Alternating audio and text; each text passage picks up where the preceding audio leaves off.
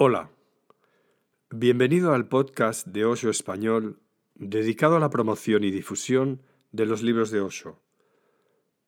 Hoy iniciamos nuestra tercera temporada con un nuevo episodio, el número 15. Mi nombre es Luis Martín Santos y formo parte del equipo de Osho Internacional dedicado a la publicación de la obra de Osho en español. Celebramos el inicio de esta tercera temporada con la noticia de que hemos superado la barrera de las 100.000 escuchas en nuestro canal. Los números en Internet tienen siempre algo de irreales, pero el hecho es que sois más de un millar de personas las que escucháis este podcast semanalmente, lo que nos llena de gozo. En los últimos años, a medida que el fenómeno del audiolibro se ha ido consolidando dentro del panorama editorial, los libros de Osho en español han comenzado a ser producidos en este nuevo formato, y en la actualidad existe un catálogo de más de 30 títulos completos disponibles en las mejores plataformas, al que periódicamente se le van añadiendo nuevos títulos. Nuestra intención al producir este podcast es contribuir a que conozcáis el amplísimo catálogo de obra traducida al español. En cada episodio Tratamos de contaros detalles sobre el libro que os ayuden a ponerlo en contexto y que su lectura se convierta en una experiencia más sabrosa. Y en cuanto al nuevo formato en audio, que podáis probar esta nueva forma de acceder a las palabras de Osho. En este nuevo episodio de esta tercera temporada, os vamos a presentar un libro extraordinario que fue el primero en publicarse internacionalmente en 1974 y que sentó las bases que han hecho posible que Osho comenzase a ser conocido globalmente a partir de aquel momento. Se trata de El libro de los secretos, 112 meditaciones para descubrir el misterio de tu mundo interior.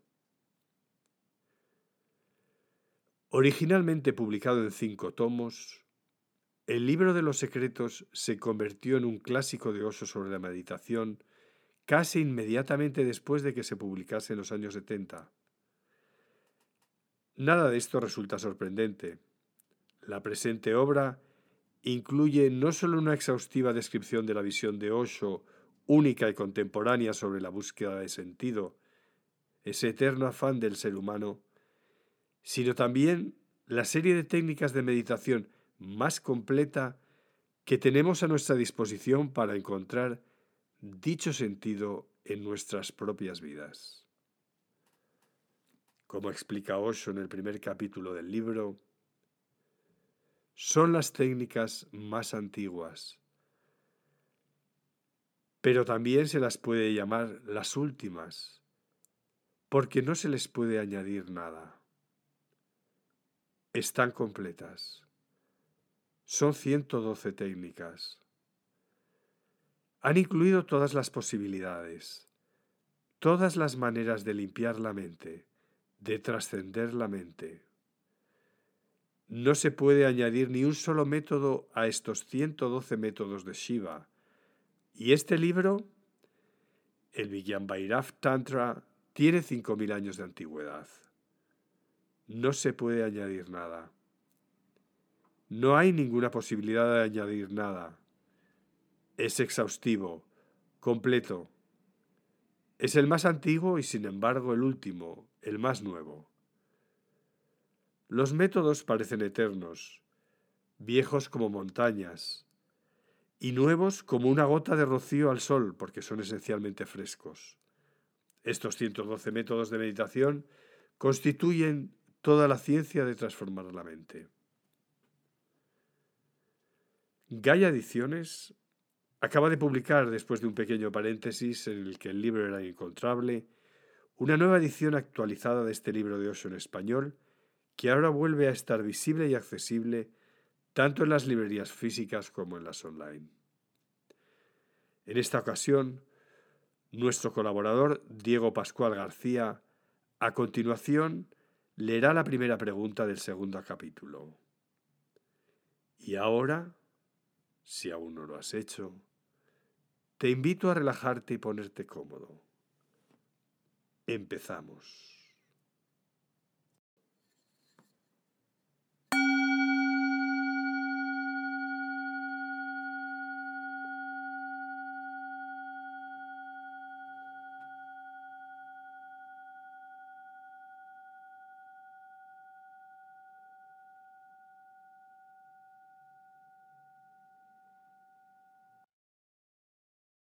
¿Qué diferencia hay entre el yoga tradicional y el tantra?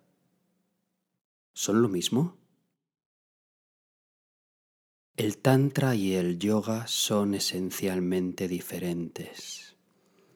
Llegan a la misma meta. Sin embargo, sus caminos no son sólo diferentes, sino también contrarios es necesario entender esto muy claramente. El proceso del yoga también es metodología. El yoga también es técnica. El yoga no es filosofía. Igual que el tantra, el yoga se basa en la acción, el método, la técnica. Hacer conduce a ser también en el yoga pero el proceso es diferente. En el yoga hay que luchar. Es el camino del guerrero. En el camino del Tantra no hay que luchar en modo alguno. Más bien, por el contrario, hay que darse gusto, pero con conciencia. El yoga es refrenamiento con conciencia. El Tantra es complacencia con conciencia. El Tantra dice que hagas lo que hagas, lo supremo no es contrario a ello. Es un crecimiento. Puedes crecer para ser lo supremo. No hay oposición entre tú y la realidad. Formas parte de ella, así que no es necesaria ninguna lucha ningún conflicto, ninguna oposición a la naturaleza. Tienes que usar la naturaleza, tienes que usar cualquier cosa que seas para ir más allá. En el yoga tienes que luchar contigo mismo para ir más allá. En el yoga, el mundo y moksha, la liberación, tú tal como eres y tú tal como puedes ser, son dos cosas opuestas refrena, combate, disuelve lo que eres para poder alcanzar lo que puedes ser. Ir más allá es una muerte en el yoga. Debes morir para que tu ser auténtico nazca. A los ojos del Tantra, el yoga es un suicidio profundo. Debes matar tu ser natural, tu cuerpo, tus instintos, tus deseos, todo. El Tantra dice que te aceptes a ti mismo tal como eres. Es una aceptación profunda. No crees una fisura entre tú y lo real, entre el mundo y el nirvana. No crees ninguna fisura. No hay fisuras para el Tantra, no es necesaria ninguna muerte. Para tu renacimiento no es necesaria ninguna muerte, más bien una trascendencia. Para esta trascendencia, úsate a ti mismo. Por ejemplo, existe el sexo, la energía básica, la energía básica a través de la que has nacido, con la que has nacido. Las células básicas de tu ser y de tu cuerpo son sexuales, de manera que la mente humana gira en torno al sexo. Para el yoga debes luchar contra esta energía. A través de la lucha creas un centro diferente en ti mismo. Cuanto más luchas, más te integras en un centro diferente. Entonces el sexo no es tu centro. Luchar contra el sexo, por supuesto conscientemente, creará en ti un nuevo centro de ser, un nuevo énfasis, una nueva cristalización. Entonces el sexo no será tu energía, crearás tu energía luchando contra el sexo. Una energía diferente será creada y un centro diferente de existencia. Para el Tantra tienes que usar la energía del sexo. No luches contra ella, transfórmala. No pienses en términos de antagonismo, sea afectuoso con ella. Es tu energía, no es mala, no es dañina. Toda energía es simplemente natural, puede ser usada a tu favor, puede ser usada contra ti, puedes hacer de ella un obstáculo, una barrera, o puedes hacer de ella un peldaño, puede ser usada.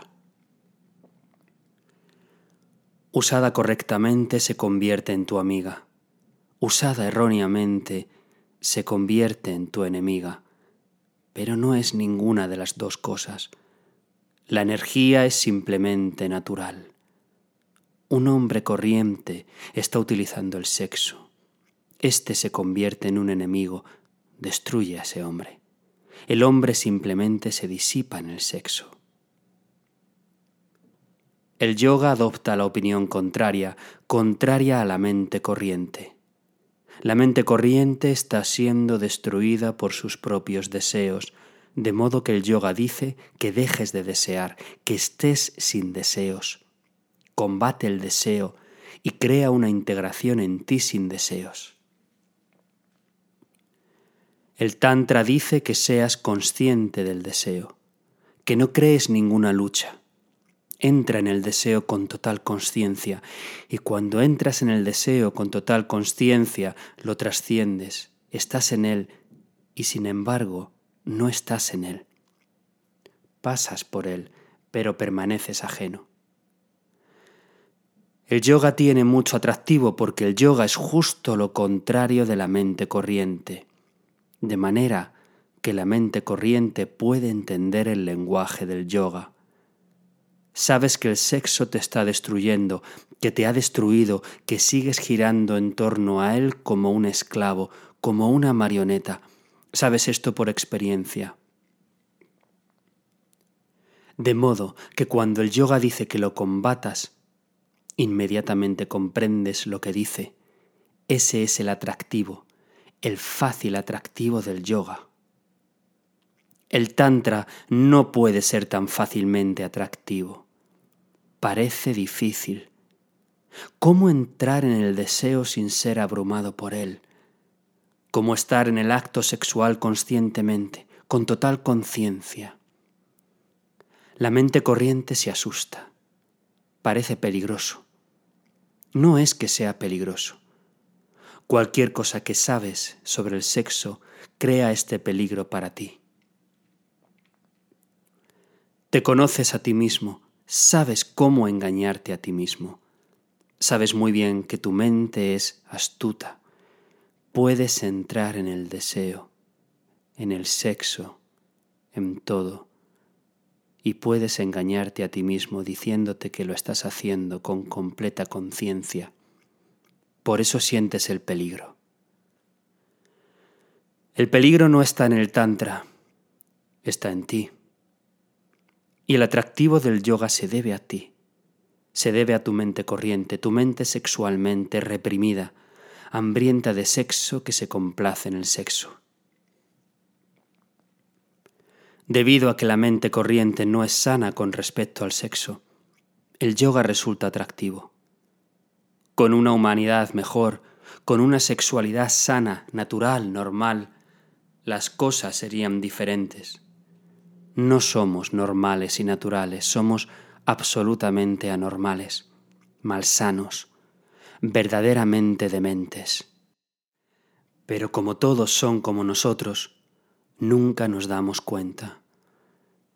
La locura es tan normal que no estar loco puede parecer anormal. Un Buda es anormal. Un Jesús es anormal entre nosotros. No forman parte de nosotros. Esta normalidad es una enfermedad esta mente normal ha creado el atractivo del yoga. Si te tomas el sexo de modo natural, sin ninguna filosofía en torno a él, sin ninguna filosofía a favor o en contra, si te tomas el sexo como te tomas tus manos, tus ojos, si es totalmente aceptado como algo natural, entonces el Tantra resultará atractivo. Y sólo entonces puede el Tantra ser útil para mucha gente. Pero los días del Tantra se aproximan.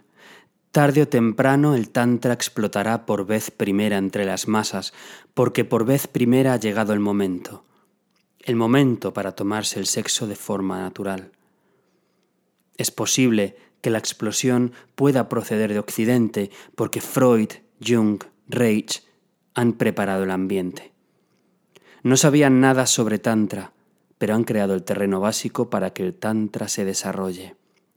La psicología occidental ha llegado a la conclusión de que la enfermedad humana básica está relacionada con el sexo. La locura básica del hombre está dirigida hacia el sexo. De modo que a menos que se disuelva esta orientación hacia el sexo, el hombre no puede ser natural, normal. El hombre se ha descarriado a causa tan solo de sus actitudes respecto al sexo.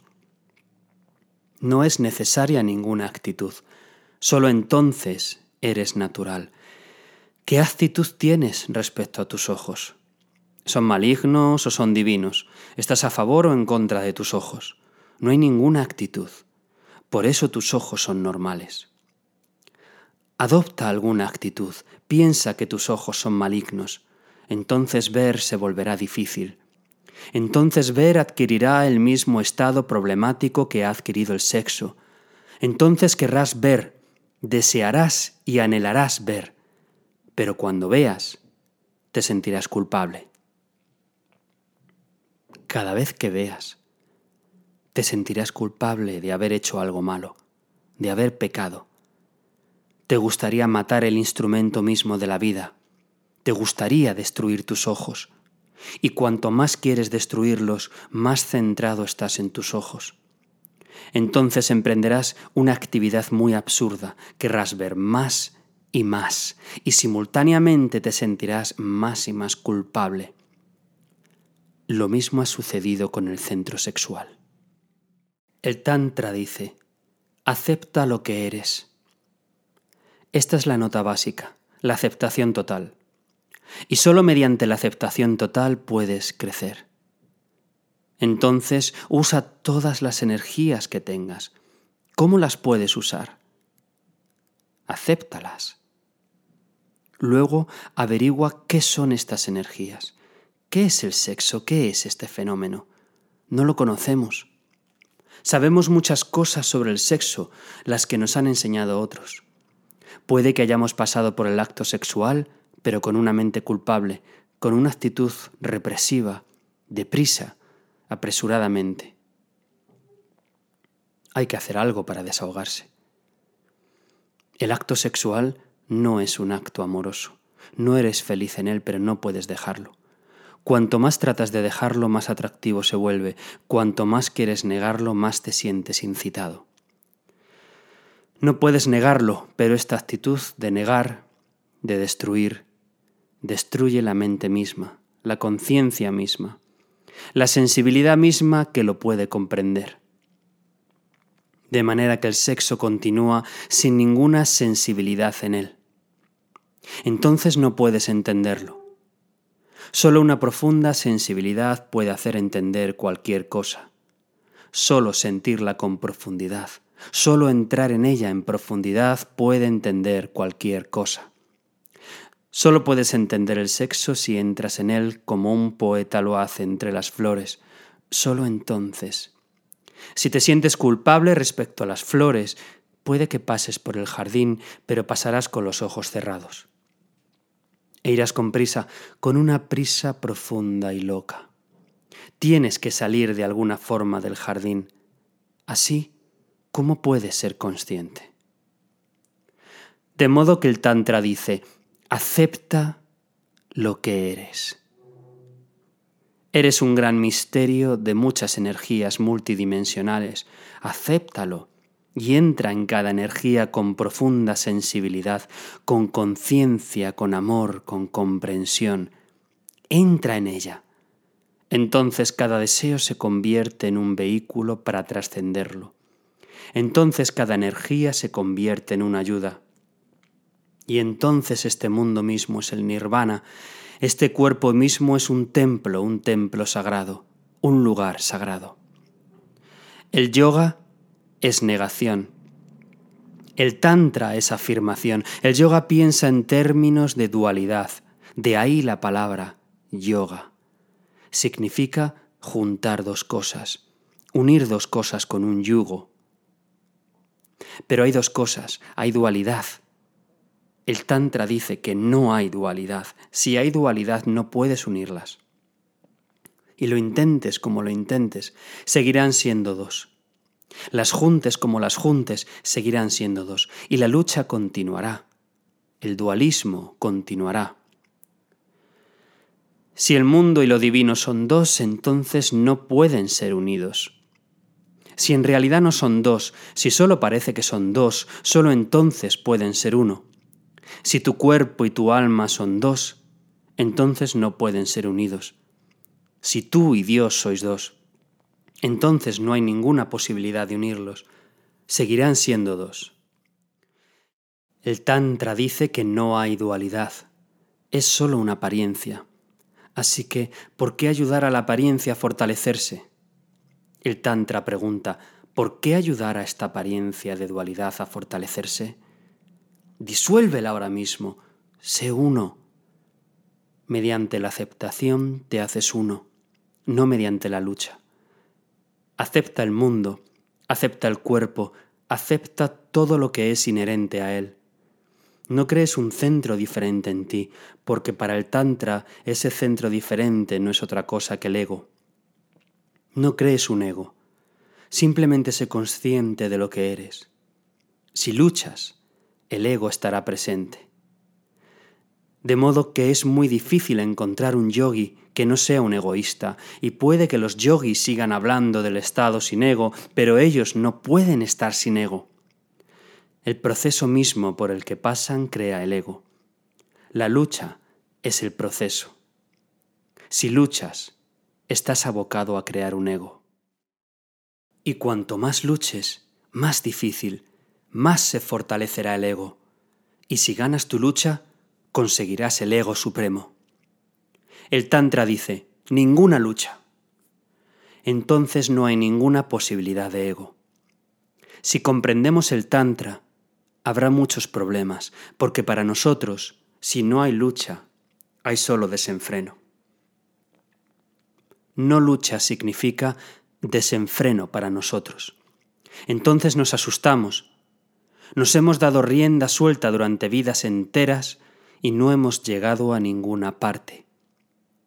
Pero para el Tantra, el desenfreno no es el desenfreno que nosotros conocemos. El Tantra dice, date rienda suelta, pero sé consciente.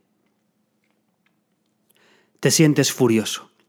El Tantra no dirá que no te sientas furioso. El Tantra dirá que estés furioso sin reservas, pero que seas consciente. El Tantra no está contra la furia.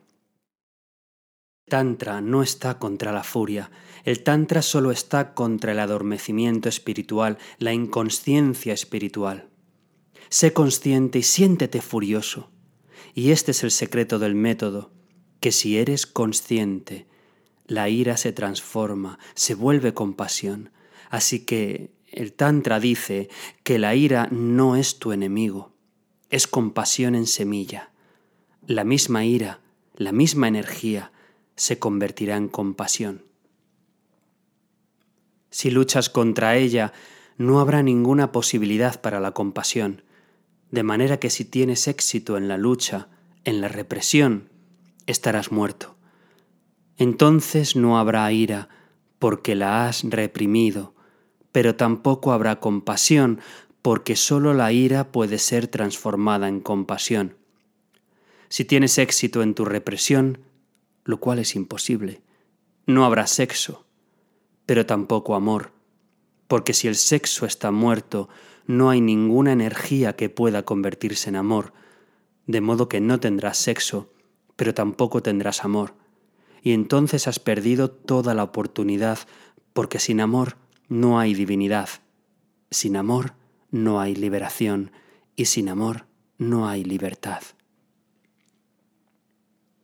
El Tantra dice que estas mismas energías deben ser transformadas. Se puede decir de esta forma, si estás contra el mundo, entonces no hay nirvana, porque este mundo mismo debe ser transformado en nirvana. Entonces estás contra las energías básicas que son la fuente.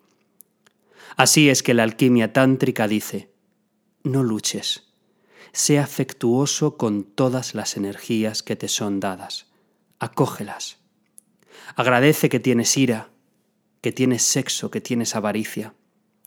Muéstrate agradecido porque son las fuentes ocultas y pueden ser transformadas, pueden ser abiertas. Y cuando el sexo es transformado, se convierte en amor. Se ha perdido el veneno, se ha perdido la fealdad. La semilla es fea, pero cuando toma vida, brota y florece.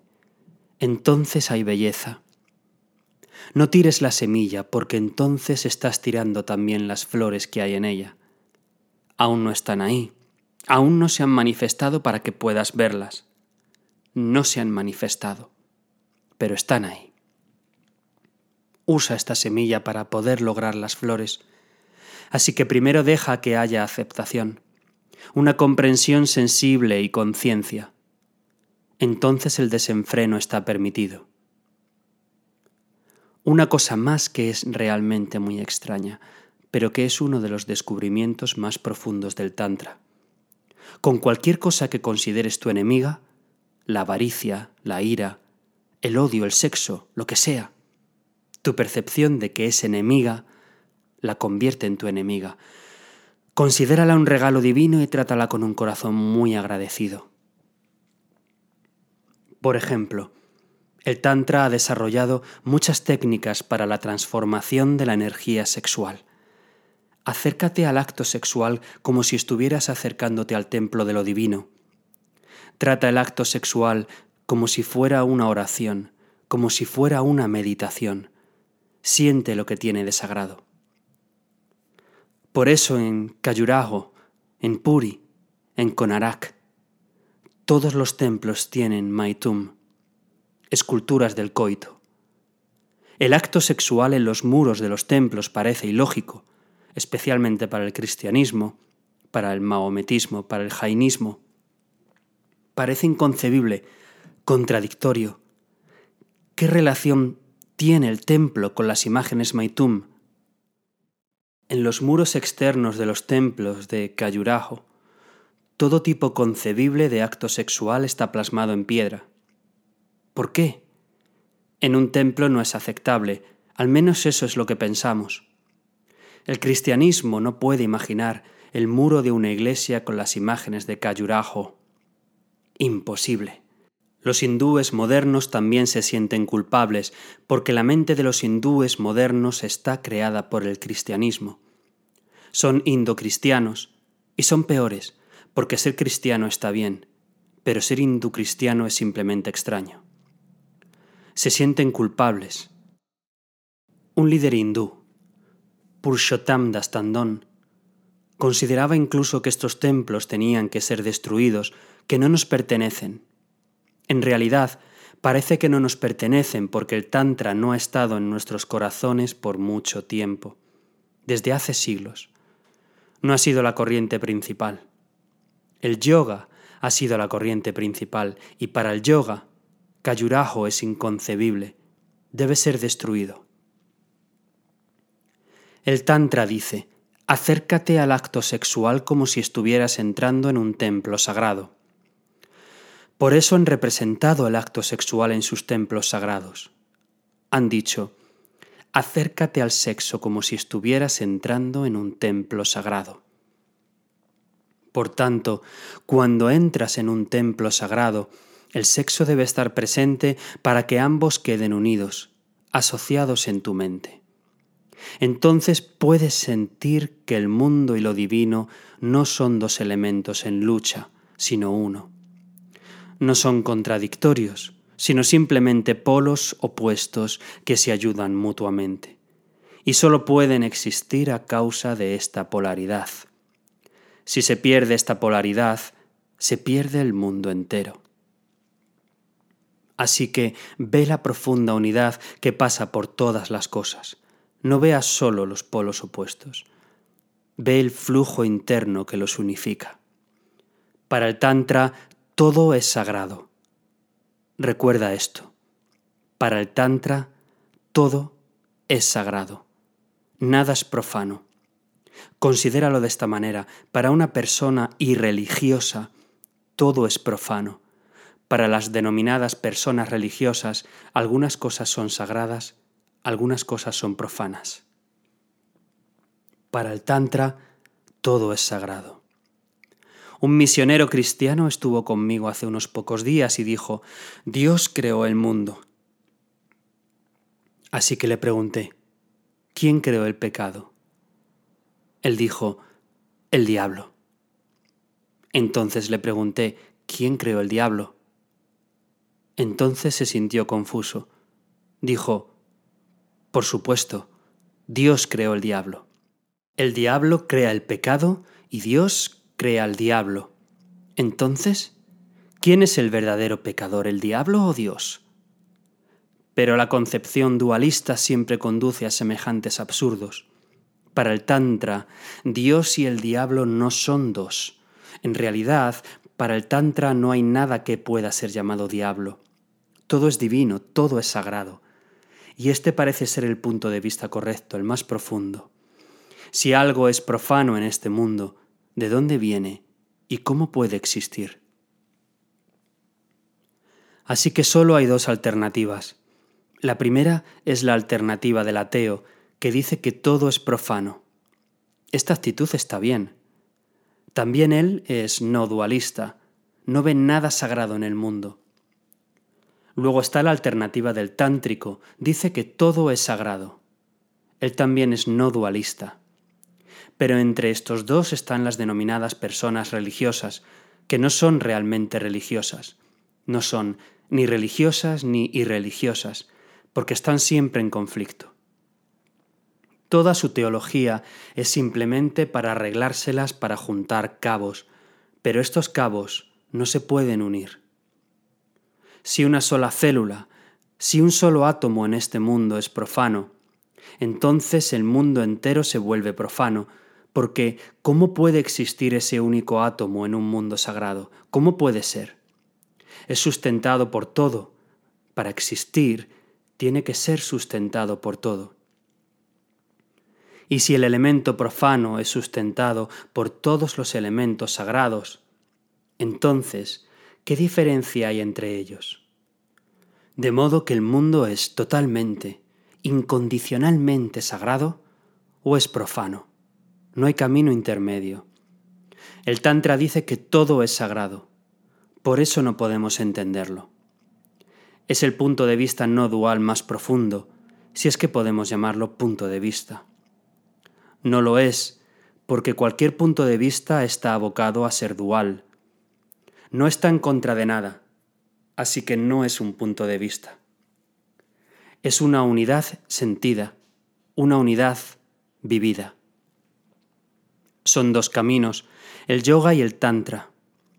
El tantra no podía ser tan atractivo debido a nuestras mentes lisiadas, pero siempre que hay alguien que es sano por dentro, no un caos, el Tantra tiene belleza. Solo esa persona puede comprender lo que es el Tantra. El yoga tiene atractivo, un atractivo fácil debido a nuestras mentes perturbadas.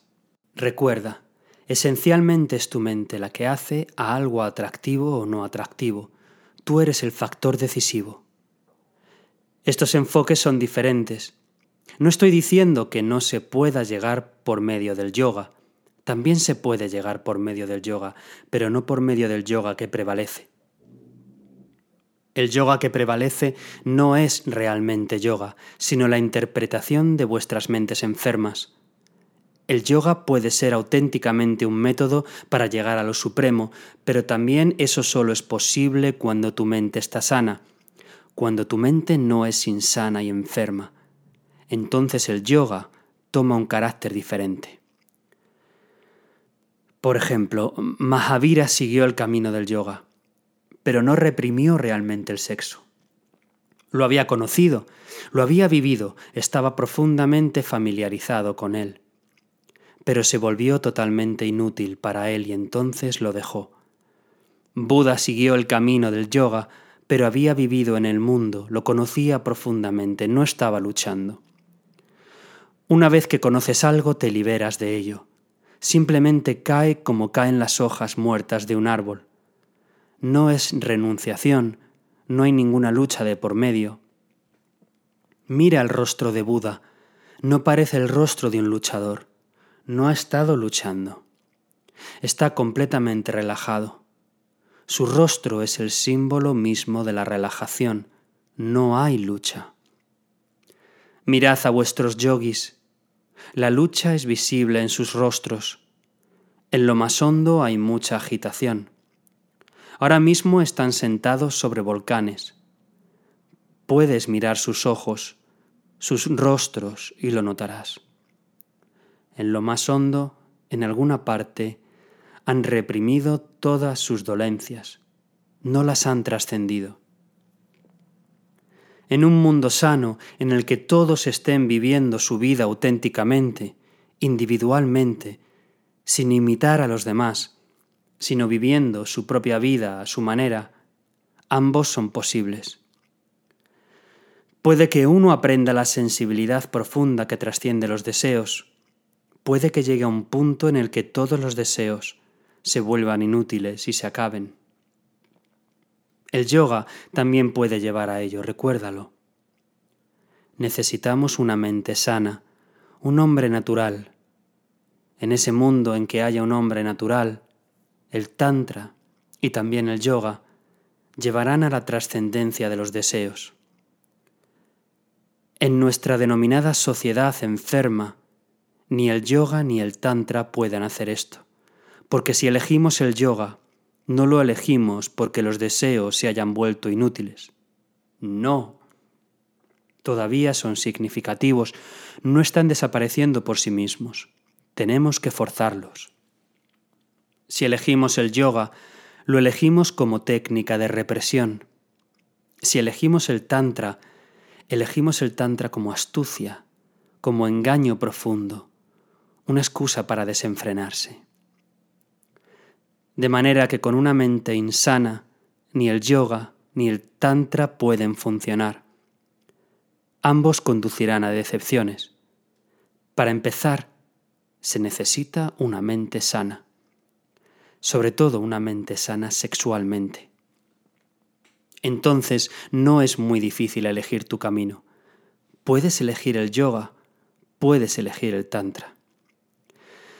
Básicamente hay dos tipos de personas, masculinas y femeninas. No quiero decir biológicamente, sino psicológicamente. Para los que psicológicamente son básicamente masculinos, agresivos, violentos, extrovertidos, el yoga es su camino. Para los que son básicamente femeninos, receptivos, pasivos, no violentos, el tantra es su camino. Y lo puedes notar. Para el Tantra, la madre Kali, Tara y tantas Devis, Vairavis, divinidades femeninas, son muy significativas. En el yoga nunca oirás mencionar ningún nombre de una deidad femenina. El Tantra tiene deidades femeninas. El yoga tiene dioses masculinos.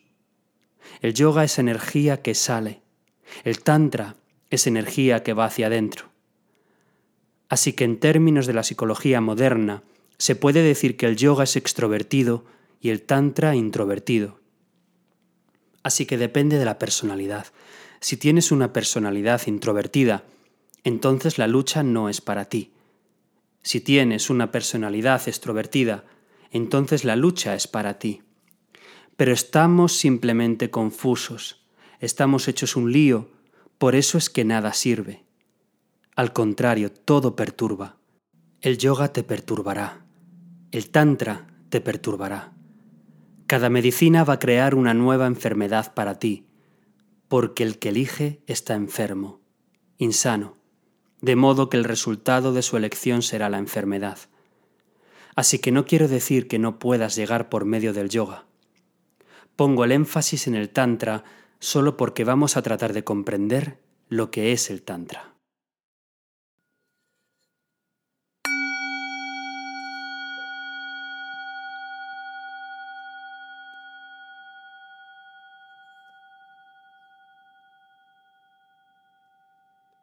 Acabamos de leer un fragmento del libro El libro de los secretos.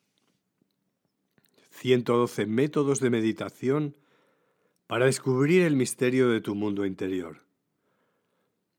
Una nueva edición de este libro ya está a la venta en librerías de todo el ámbito hispano, publicado en español por Gaia Ediciones 2022, en una traducción de Ignacio Moraza.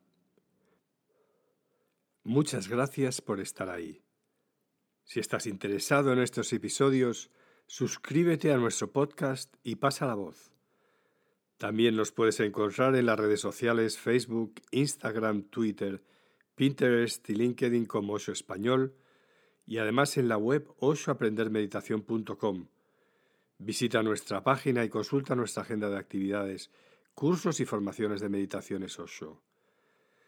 También nos puedes hacer llegar tus sugerencias o comentarios o pedirnos que reseñemos un libro en especial a nuestro correo podcast Los textos que hemos leído y algunos otros materiales utilizados son copyright de Osho International Foundation www.osho.com barra copyright usados con permiso.